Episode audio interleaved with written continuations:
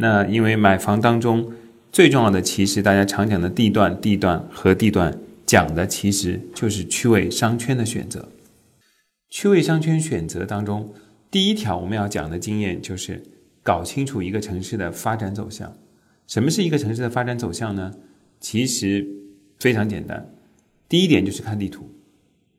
地图上一个城市它是南北长的还是东西长的，其实就是我们常说的一个城市的发展走向。比如说以上海为例，上海是非常典型的东西走向的城市，因为这个城市里面最长的一条路沿路就是东西走向的。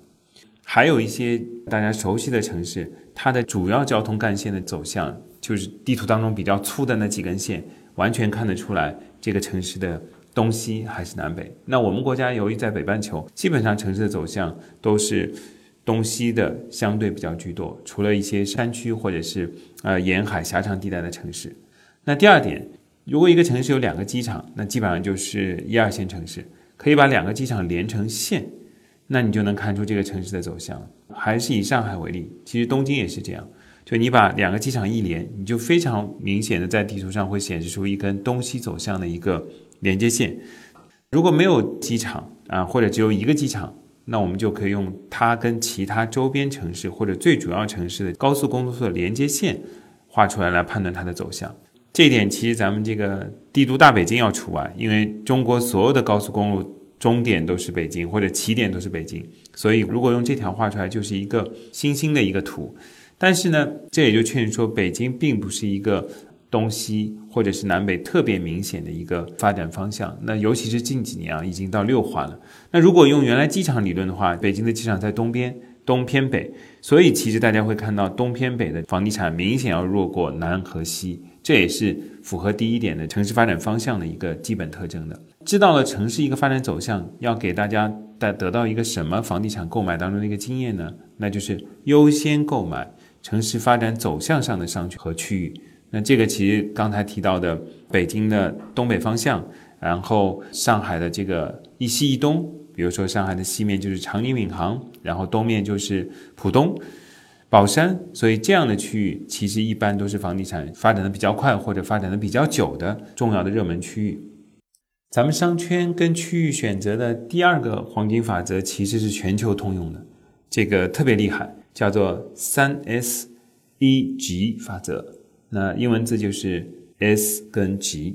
那这个其实是来自于有一次去澳洲看咱们原来从业的一个朋友，那他全家都已经搬到澳洲去了，是咱们这个老地产老法师，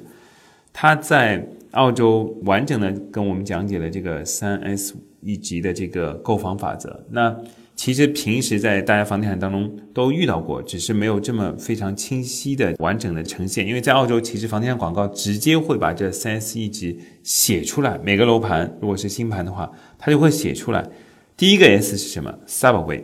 地铁，它会写明这个区域或者这个商圈有多少条地铁通，然后里面的地铁站是哪一些。那这点其实是符合我们在第一讲当中讲过的交通流等于人流。等于房价走高的华人投资房产的一个基本法则。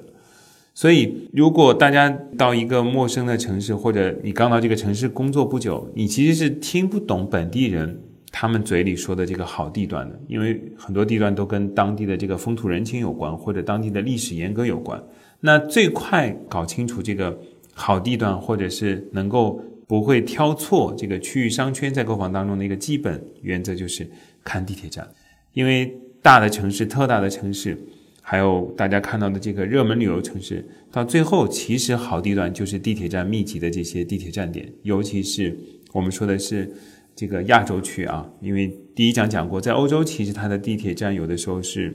相对比较贫困的地方才会有地铁站，因为这个跟住房选择的这个需求有关。在美国可能地铁站就更少了，但在亚洲区基本上地铁站像韩国，还有像东京。日本还有像国内的大多数城市，尤其现在国内地铁站的新建的风潮，地铁站就代表了好的地段。所以第一个 S 是 Subway 地铁，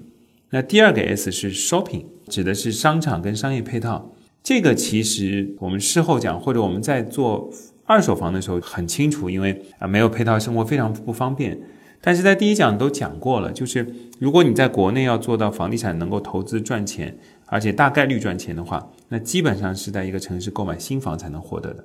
那在国内，我们由于实行的是期房制，所以新房本身在销售的时候或者你在购买的时候是没有周边配套的，因为国内是先做住宅再做配套。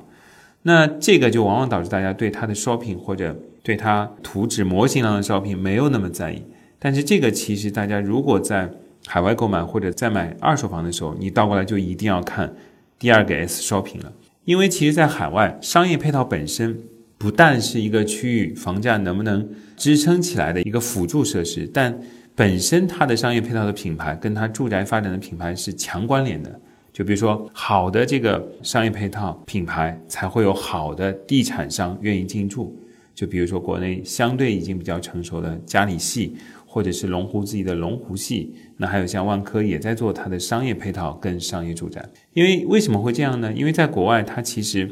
嗯，是先要做到一定的商业配套，才能建设对应比例的住宅的。那这种规划发展的模式跟我们国内正好是相反，国内是先做住宅，再做配套。那也因此，如果一个一个商圈或者一个区域，它的商业配套的品牌跟商业配套的规模跟商业配套的水平好，那基本上这个区域跟商圈的住宅价格一定不会差。所以，如果大家在购买房地产的时候，那尤其是对一个城市，我我们说的两种情况，一种是不了解，或者一种是刚到那边，那观察一个城市的一个商场跟商业配套是一个必做的功课。所以，第二个 S 也非常重要，就是 shopping。那第三个 S 其实是我们最常规说的学区跟教育资源 （school）。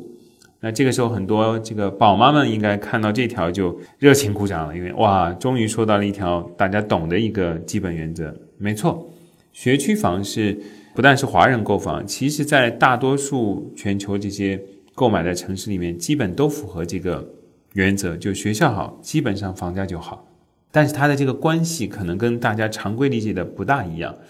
国外的这个学区房，基本上它是按照周边房源的总量来决定。就比如说周边有一百户，那它这里建设的学校大概就是按一百户里面的常住人口可能产生的求学的生源来建立配套的这个规模的。那如果你这边的生源相对比较稳定，那你的这个房产税当中一部分就要交到学区里面，那你的学校就会好。你能请得起更好的老师，教学质量就会更好。所以，其实国外的这个学区房跟它的房价之间的关联是一种我们叫做直线关联，就是它的，因为它的房价有相当一部分房产税是要每一年持续交到学区资源里面的。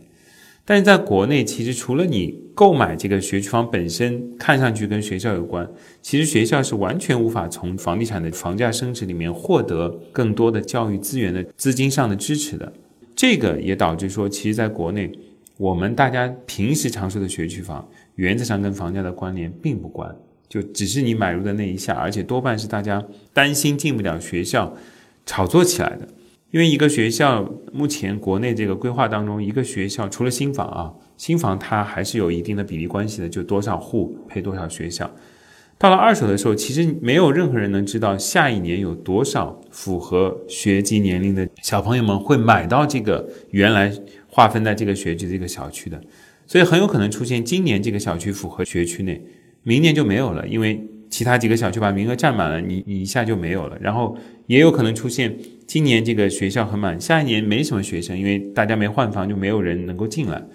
所以学区房虽然是一个重要的这个三 S E J 里面的一个重要的一个点，第三个 S，但是它的这个意义跟国内是不关联。那相信未来如果国内出台这个房产税，那这个时候的学区房其实是很有价值的。第四个是一个级，就是 job。那这个 job 其实代表工作跟就业机会，这个在澳洲其实还有在美国也相当重要。那这个在国内基本上我们完全是不看的，但是这条本身是符合我们一直说的人流等于钱流等于房房价走高的嗯华人房产投资的一个重要公式的。因为如果一个区域跟一个商圈它的工作岗位多，工作人口多，那相对来说它的这个求租跟求买的这个购房需求就会大。所以，比如说北京互联网公司相对比较集中的望京，然后上海相对创业公司、软件公司比较集中的张江，还有像深圳有腾讯所在的这个南山区的科技园，然后杭州有阿里所在的这个滨江区，这些其实都是当地房价跟购买力都相对比较旺的一个区域，所以工作机会跟房价关联度可能超过大家平时我们在买房当中的关注点。所以，如果听过咱们这讲的朋友们，如果你们在购房的时候，不妨看看当地或者周边的一个办公或者工作区，如果有这个相对比较稳定的公司，或者相对比较大的租的比较旺的这个办公楼，那其实这里的购买就完全没有问题了。理工男就会问，那工作地离居住地最佳的这个距离是多少？用来判断咱们买房嘛？理工男经常会用这个数字或者用确认的一个 公式来计算这件事。那如果大家价钱合适的话，那因为理工男收入相对比较高，那我们这边给大家的经验就是半个小时到四十五分的出城，那基本上就是五到八站的地铁站都是购房最好的一个区域跟位置。